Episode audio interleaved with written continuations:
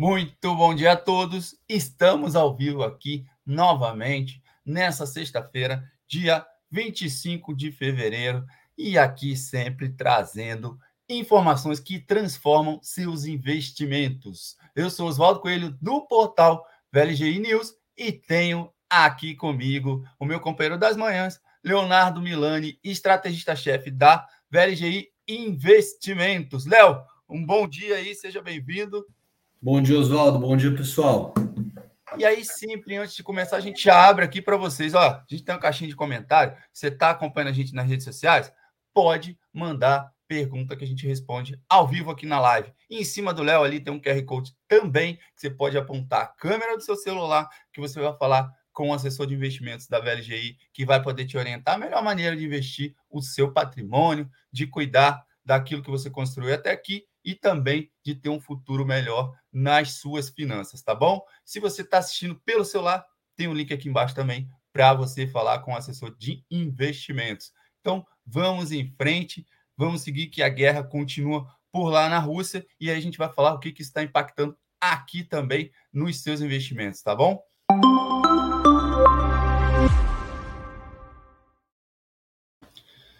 Bombardeios chegam à capital da Ucrânia e mercados seguem atentos aos desdobramentos da guerra com a Rússia. E o conflito armado na Ucrânia afeta a nossa economia brasileira? De que maneira? A gente vai falar aqui também. E a Vale anunciou distribuição de dividendos de R$ 3,70 por ação. Então é isso, minha gente. 9h34 da manhã, estamos ao vivo Fiquem à vontade para qualquer tipo de pergunta. Léo, além disso que a gente destacou aqui na abertura, o que mais você pode trazer dessa manhã? É, a gente teve um dia bem curioso ontem, né, Oswaldo? Porque Verdade. o comportamento do mercado ele acabou encerrando o dia muito mais otimista do que o início do dia, né? O mercado abriu em forte queda, né? Não só aqui como lá fora também, e acabou fechando o dia no, no positivo, nas máximas do dia. A gente até vai mostrar isso graficamente, né?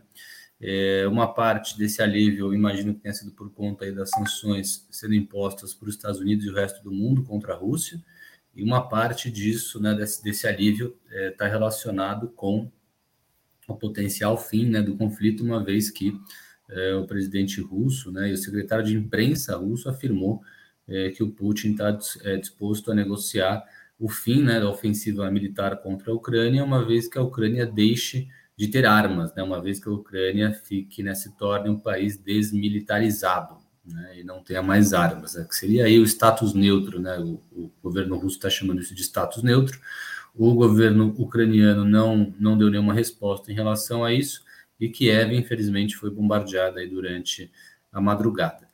É, de qualquer maneira, a gente está vendo ainda um pequeno alívio. É, hoje de manhã, o petróleo caindo ao redor de 0,5%, as bolsas na Europa subindo entre meio e 1,5%, é, e o futuro é, do S&P é, próximo aí de menos 0,3%, menos 0,4%, né? tanto S&P quanto o futuro da Nasdaq, né? Então, estamos aí é, num dia de alívio, o dólar já abriu aqui em relação ao real, real se valorizando 0,7%, né? o dólar caindo 0,7% aqui contra o real, então é, esse alívio também batendo é, aqui no câmbio.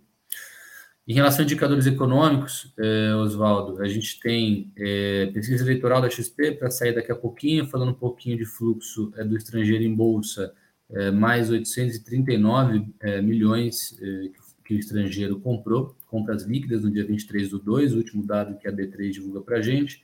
Fevereiro segue sendo um mês muito forte, 26 bi de compras líquidas do investidor estrangeiro, 59 bi no ano. Né? Então, o estrangeiro não para de comprar é, mesmo com a ascensão aí dos, dos conflitos. Né? A gente não tem o dado ainda do dia 24, mas o dia 23, que é esse último indicador, estrangeiro continuou comprando mesmo com os conflitos lá de fora. O GPM acabou de sair agora de manhã, 1,83% de alta, né? O GPM referente ao mês de fevereiro, Oswaldo, veio em linha com o esperado, mas, mas ainda assim um número bastante alto, os últimos 12 meses na casa dos 16%, né? É bem menor do que os 20% no acumulado anual, que chegou a bater lá no final do ano passado. Então, é uma queda aí na, na janela móvel, né? uma queda quando a gente compara o anualizado de alguns meses atrás, mas ainda assim é um número bastante alto, né? quase 2% de inflação é, durante esse mês de fevereiro, inflação ao produtor. Lá nos Estados Unidos saem dados de inflação ao produtor às 10h30 da manhã. Também tem divulgação hoje da confiança do consumidor pela Universidade de Michigan. E lá na China, o minério caiu, é, minério caiu 1,3%. E teve notícia do governo chinês é, colocando uma banda de negociação máxima para o preço do carvão. Né? Notícia bastante relevante, né, Oswaldo? uma vez que o governo chinês está, ah, nos últimos dias e semanas, aí, anunciando que vai implementar medidas para controle do preço das principais commodities que ele importa, que ele consome. Não sei como é que ele vai conseguir fazer isso, porque o preço da commodity ele é globalizado, né? Então talvez seja aí uma, uma limitação para o preço da commodity internamente, mas de novo, né? A gente já sabe que essa fórmula de tentar controlar preço é, não funciona muito bem.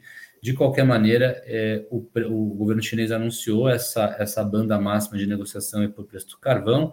É, a, a commodity caía 4,5% agora, enquanto a gente está é, conversando, né? Então, o preço do carvão já está refletindo de maneira negativa essa imposição do governo chinês. Vamos, vamos ver até onde o governo chinês vai parar aí no sentido de continuar implementando restrição de preço em relação às commodities. E o Banco Central chinês injetou mais 200 bilhões de yuans na economia. É, tinha injetado 100 bilhões ontem, anunciou mais 200 bi agora. Então, me parece que essa questão dos estímulos é, é bem estranho, né? Tentar controlar preço e dar, dar estímulo monetário ao mesmo tempo, é. né? É bastante é, estranho aqui entender. É uma que é conta que, que não daria muito certo na, na no papel, mas ele está fazendo, enfim, tá. no meio desse cenário todo global fazendo de maneira forçada, Oswaldo. E é isso. Vamos daqui a pouquinho falar do panorama corporativo, mas os principais indicadores econômicos são esses. Beleza, Léo? E aí, lembrando, como você colocou, ontem a gente teve uma queda global no mundo inteiro, nas bolsas, mas teve uma recuperação no final, inclusive o Ibovespa, que ao longo do dia, ali no intraday, caiu 3% e depois fechou o dia em zero, com uma queda de 0,37%. Então, teve uma baita recuperação ali no fechamento para a bolsa não é, sentir tanto impacto que teve ao longo do dia. A gente teve essa recuperação, um dado muito relevante. E também na agenda que está prevista para hoje, em relação ao conflito é, da Rússia na Ucrânia, é, hoje a OTAN agendou uma reunião extraordinária e vai ter uma entrevista coletiva que está marcada para as duas da tarde. Portanto, vamos ficar atentos ao que vai ser divulgado nessa agenda de hoje aí, importantíssima, já que a gente tem todos os relatos, inclusive, que as tropas já estão lá na capital da Ucrânia, as tropas russas, né? É, fora isso, Léo, eu queria ver contigo aqui para a gente ainda aproveitar essa questão do conflito, sobre as consequências. É, como você colocou alguns números aqui na abertura, algumas commodities, inclusive, já se recuperaram, já se recuperaram, caíram um pouco em relação ao aumento que tiveram ontem, é, mas vamos lá. O dólar subiu 2% em relação ao real, chegou a 5,10 ontem, é, ainda bem abaixo daqueles 5,80 de março que a gente teve no ano passado, mas acima daquela faixa de R$ reais que a gente chegou, a gente falou inclusive no programa de ontem. O barril do petróleo Brent, que serve de referência para os preços praticados na Petrobras, chegou a passar dos 105 dólares ao longo do dia de ontem, algo que não ocorria desde 2014. E os contratos de trigo também chegaram a subir 5%. Bom, vamos lá, Léo. Os preços do petróleo dólar e o dólar acabam sendo impactados ali de imediato. Fica muito fácil o investidor observar isso acompanhando ali o noticiário, dia a dia. É, duas perguntas para você que eu acho que é o que todo investidor quer saber nesse momento. Quem já investe pode fazer qual tipo de movimento agora para proteção da carteira? Isso assim, em linhas gerais. E quem deseja começar a investir agora, quais são aí as oportunidades com esse cenário global? São duas é. perguntas. A renda fixa salta aos olhos, né? As taxas de renda fixa muito interessantes, seja aqui os títulos de renda fixa em reais, seja os títulos de renda fixa dolarizados, que a gente tanto menciona, com taxas muito atrativas. acho que esse é um caminho, tá, Oswaldo? A questão do ouro, eu acho que também é um caminho é, bastante interessante. A gente aqui na VLGI também tem algumas estruturas de capital protegido bem interessantes para o investidor ter exposição ao ouro sem correr muito risco. O ouro normalmente se valoriza nesses momentos é, de aversão a risco, né? e é, ativos é, reais, né, principalmente commodities. Né? A gente uhum. é, já está vendo aí uma escalada de preços é, em relação às principais commodities, não só energéticas, mas agrícolas também, e tem alguns ETFs que são temáticos é, nesse sentido, né? ETFs que acompanham o preço da soja, ETFs que acompanham o preço do milho, ETFs que acompanham o preço do trigo, né? É, então, assim, esses ETFs de commodities também é bem é, importantes. E a posição dolarizada de maneira geral, né? Seja através de renda fixa, seja através de algum outro ativo é importante ter essa, essa reserva em dólar, esse investimento em dólar. A gente gosta muito do investimento em renda fixa em dólar, né, Oswaldo? É, o investidor pode ter esse duplo ganho, né? não apenas o juros uhum. dolarizado, mas também a depreciação do real, caso esse conflito é, se estenda aí por mais tempo e a aversão a risco continue é, assombrando aí os mercados. Certo.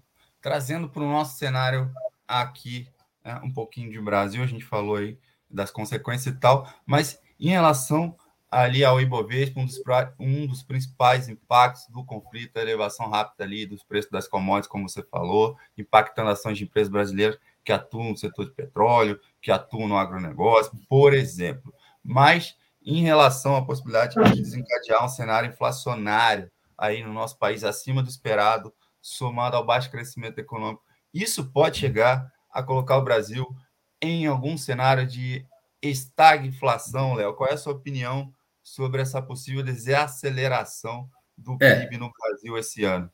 A gente já está nesse momento de estagflação, né?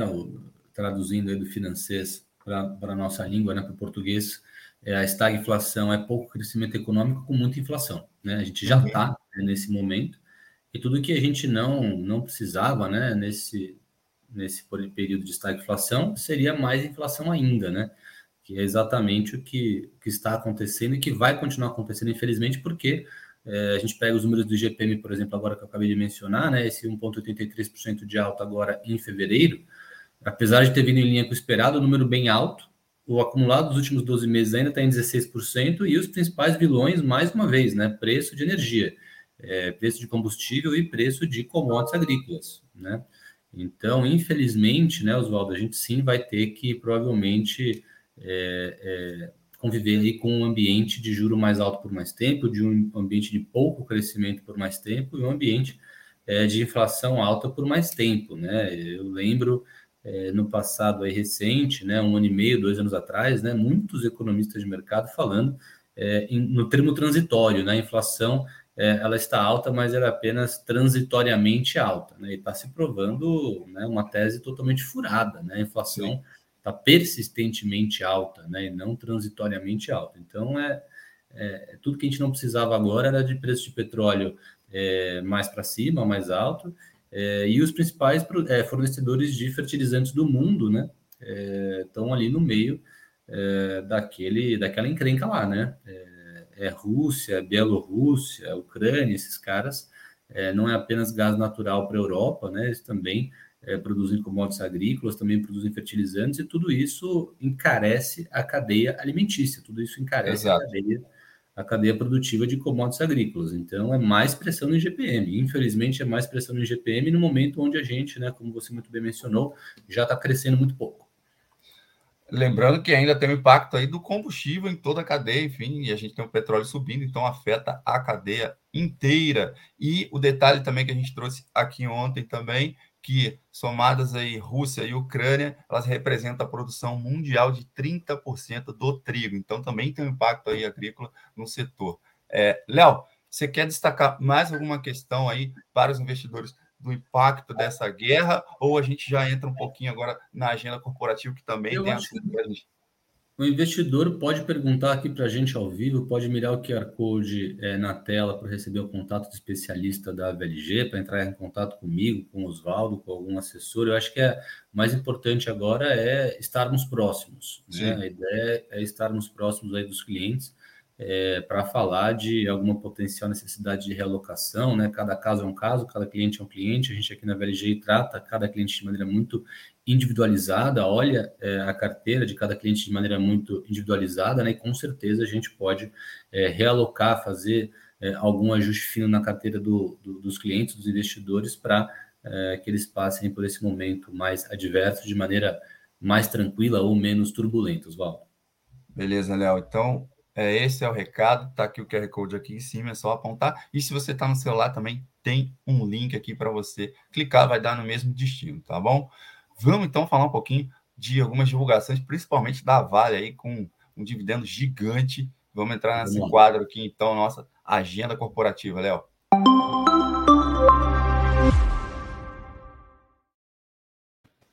Os investidores da Vale estão com sorriso de orelha a orelha na manhã de hoje, Léo. Isso porque a Vale anunciou na noite de ontem que distribuirá 3 bilhões e meio de dólares aos seus acionistas por meio de dividendos. Ao total aí, cada papel dará direito ao seu detentor o saque de R$ 3,70.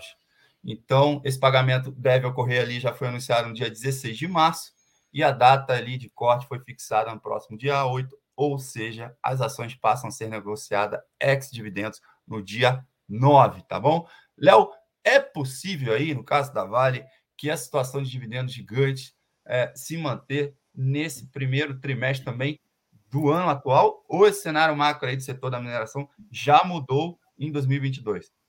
É, eu acho que sim é possível, né, que esses dividendos sejam mantidos, né, principalmente porque o minério se recuperou, né? Quando a gente olha o resultado da Vale no detalhe, na lupa, né, é, a receita caiu 10% na comparação contra ano, né? O EBITDA, né, que seria o Lagida, seria o lucro operacional, né, queda de 24% na comparação no contra ano, né? O que, que aconteceu aqui? É, a gente está vendo aqui no retrovisor aquela época onde o minério tinha caído 50%, né? No final Sim. do terceiro tri, começo do quarto tri do ano passado, né, a Vale acabou amargando aí um período de, de queda do minério superior a 40%. Nas mínimas, o minério chegou até a 50% de queda em relação às máximas que a gente vinha é, observando aí durante o ano de 2021 inteiro. Né? Então, por isso que esse resultado é, mostra queda nos indicadores é, operacionais. Né? E apesar dessas quedas, mesmo assim, a Vale conseguiu distribuir um dividendo gigantesco, né? Os papéis ficam ex aí no dia 9 do 3, pagamento no dia 16 do 3.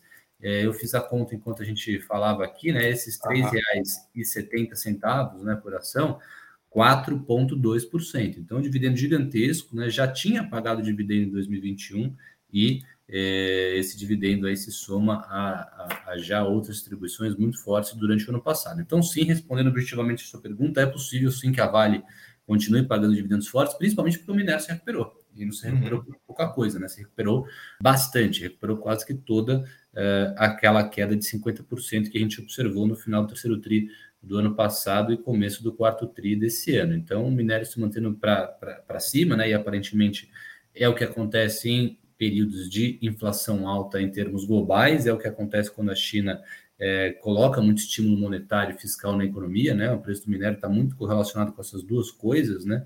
Crescimento chinês e inflação. É, eu acho que sim, é uma dinâmica que deve continuar por mais tempo e o acionista da Vale deve continuar recebendo boas notícias em relação a dividendos aí nos próximos meses, Oswaldo. Maravilha, Léo. O que mais você destaca aí das empresas aqui na data de hoje? Vamos lá. Lojas Americanas divulgou o resultado. É, lucro líquido, 21% de crescimento na comparação ano contra ano. É, e o EBITDA caindo 11%. Né? Então, esse lucro líquido provavelmente é, teve algum efeito contábil aí para conseguir colocar ele para cima. Né? Afinal de contas, o lucro operacional caiu é, 11% na comparação ano contra ano. E as vendas online, 36% de alta na comparação ano contra ano. A Ambipar anunciou a aquisição é, de mais uma empresa especializada em tratamento de resíduos industriais e materiais recicláveis. Ela se chama Fox, essa empresa. A Ambipar comprou 100% do capital social dela. É, os valores não foram divulgados. É, TC Club anunciou a aquisição de 20% da Arco Advisory, uma consultoria política. E a VEG é, anunciou a conclusão da aquisição de 100% é, da empresa é, Balteu, que é de produtos elétricos e transformadores é, de energia de média e alta tensão, complementa e muito né, o portfólio de produtos da VEG, especializado aí em, dentre outras coisas, produzir esses transformadores elétricos, Oswaldo. Exatamente. E fora isso, vamos passar aqui, Léo, rapidamente. Tem mais gente dando bom dia aqui para a gente aqui, ó. Vamos lá, José Romero, bom dia. Gustavo, Luiz Gustavo Lima também. Bom dia, obrigado aí pela participação. Tendo qualquer dúvida, é só mandar para a gente. Seguindo aqui, ainda no noticiário corporativo, a Iperafarma também divulgou aí que teve um lucro líquido de 366 milhões de reais no quarto trimestre de 2021, número 12,6% maior do que o mesmo período ali do ano anterior. E a JHSF reportou um lucro líquido de mais de 254 milhões no quarto TRI também, representando um crescimento aí de mais de 33% em relação ao mesmo período de 2020. É, foi então mais recados aí que foram dados e divulgados ontem com relação às balanças de empresas brasileiras. Fora isso, tem muito mais que está sendo divulgado. A gente está subindo lá no nosso site ao longo do dia, tá? No news.vlgi.com.br, news.vlgi.com.br. É só entrar no site ao longo do dia para você acompanhar os balanços, o noticiário, a questão da guerra lá na Ucrânia. Tudo isso a gente vai atualizando em tempo real no nosso site ou nas redes sociais também, no arroba VLGI News.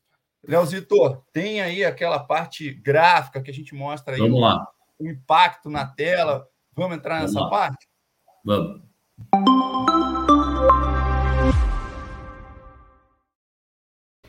O que, que você trouxe para destacar para que os investidores vejam aí na tela agora? eu acho que depois da alta de ontem, né, do dólar, eu acho que faz sentido a gente começar com ele para depois partir para outros ativos, né? Vamos lá. Então, me avisa se você estiver visualizando aí. Está na tela. Está na tela? Está na tela. Então a gente veio aqui, Oswaldo, de uma queda do dólar aí desde as máximas, né? Estamos falando aí de 13%, né? 13% de queda do dólar desde as máximas observadas aqui é, no final de dezembro do ano passado, né? E essa barra de ontem aqui, ela é absurdamente relevante, né? O dólar realmente acabou é, é, subindo bastante ontem, né? E é aquele negócio que a gente estava conversando inicialmente aqui no nosso bate-papo, falamos ontem também, né? O que fazer com os nossos investimentos nesse momento de aversão a risco, né? Então, parte da diversificação, né? Eu acho que a resposta, se a gente tivesse que usar uma palavra, usaria diversificação, né? E parte dessa diversificação principalmente para quem não tem ainda uma poupança em dólar, principalmente para quem não tem rendimento em dólares, né? Se aproveitar dessa queda, né? Se aproveitar dessa queda. Hoje a gente está vendo um dia de alívio, né? Quase 1% de queda é, do dólar, da moeda estrangeira. A gente não sabe o que vai acontecer na escalada do conflito lá fora, a gente não sabe o que vai acontecer é, na política de, de, de juros é, por parte do Fed, né? Então, assim, tem muita incerteza na mesa para a gente não ter nenhuma posição dolarizada, ainda mais considerando essa queda gigantesca que a gente acabou de mostrar aqui, praticamente 13% de queda desde as máximas recentes. Então, posições dolarizadas, um ótimo caminho para a gente conseguir proteger o nosso patrimônio contra essas oscilações aí de mercado, toda sem certeza que a gente deve continuar vivendo. E aí, Oswaldo, o outro o outro gráfico que eu queria mostrar é esse aqui, né, que é o gráfico do dólar, né? Então, infelizmente, né, a gente está vendo aí uma escalada é, bastante forte é, do dólar nos últimos é, meses, né, para não falar é, nos últimos anos, e essa alta aí bastante grande desde o começo aqui das tensões, né? Vou pegar aqui o nosso variômetro Aqui as tensões começaram aqui no na metade de janeiro, né? Então estamos falando aí de 14% de alta aí da commodity é, nesse período, né? E me parece Olá, que. falando do dólar aí, só para ficar claro, é isso? Não, estou falando do petróleo aqui. Ah, então vamos lá, então, porque você estava falando do dólar no outro gráfico e agora você mudou para petróleo, só para a gente atualizar o quem está acompanhando a gente. Esse gráfico agora é com relação ao petróleo. Exatamente. Então, o petróleo, Oswaldo, como a gente estava comentando, né? Infelizmente, ele acaba sendo, é, como a gente vai chamar aí, o precursor, né? É, de toda a inflação gerada é, na cadeia produtiva, né? Porque ele é matéria-prima para muita coisa. É, é matéria-prima para embalagem, é matéria-prima para fertilizante, é matéria-prima para combustível, e aí, consequentemente, acaba encarecendo frete também, né? Então, essa alta do petróleo aí de mais de 10% desde é, do, do início das tensões, né, é, acaba encarecendo é, produtos mundo afora, né? A, a cadeia produtiva inteira é, global acaba ficando mais cara por conta de um petróleo mais caro. A gente ainda não tem né, uma outra energia é, para substituir né, essa energia fóssil chamada petróleo. É, infelizmente, o mundo vai ter que conviver com uma inflação mais alta é, por mais tempo, uma vez que essa escalada aí aparentemente não está muito perto do fim. Exato. Então a gente colocou aí na tela o gráfico primeiro da questão lá do dólar, a desvalorização que veio, já chegou a bater em 5,80 no final do ano passado aqui, e agora está na casa ali dos 5,10, enfim, vamos acompanhar o dia de hoje, o mercado está aberto. E depois o Léo mostrou a questão do petróleo, esse sim, que vem subindo numa escala de tensão global. 9h57 da manhã, para você que chegou aqui agora, um muito obrigado. A gente já falou, óbvio, da questão da guerra da Rússia contra a Ucrânia, o impacto disso é, no cenário global dos mercados e também aqui na nossa economia brasileira. Falamos também da questão da distribuição aí de dividendos gigantescos da Vale de R$ 3,70 por ação. Então tem Muita acionista da Vale nessa manhã aí que está com o bolso cheio, só aguardando pingar na conta. E, além disso, colocamos também o noticiário corporativo de outras empresas que estão divulgando seus balanços do quarto TRI. É, Leozito, algum ponto aí a mais para destacar no dia de hoje? A gente segue acompanhando essa sexta-feira de pré-feriado. Eu acho que vamos, vamos acompanhar aí, principalmente o desenrolar lá fora, né, Oswaldo? Infelizmente está gente está nesse momento aí bastante triste, né? Vamos, vamos esperar aí alguma, alguma melhora aí, alguma, algum desenrolar aí favorável é, lá fora, né? Para a gente poder dar os próximos passos e virar essa página. Exatamente. Então, Léo, muito obrigado aqui. Nos vemos após o feriado aí, beleza? Fechado, Oswaldo. E você que seguiu a gente até aqui também, um muito obrigado. Se você não curtiu, essa live até agora, dá um joinha ali, assim você ajuda a gente a atingir o maior público possível ali, de possíveis investidores. E se você curtiu bastante tudo que a gente falou aqui, está acompanhando a gente no dia a dia, aproveita e faz o seguinte: você pega o link da live, joga nos seus grupos de amigos investidores, assim a gente vai poder conversar com o maior número possível aí de pessoas, tá bom? E para você seguir bem informado ao longo aí desse feriado de descanso para todos aqui, você pode acessar o news.vlgi.com.br, o nosso portal, ou também acompanhar as nossas redes sociais pelo arroba VLGI News. Tenham um ótimo feriado, descansem, até a próxima semana. Tchau, tchau.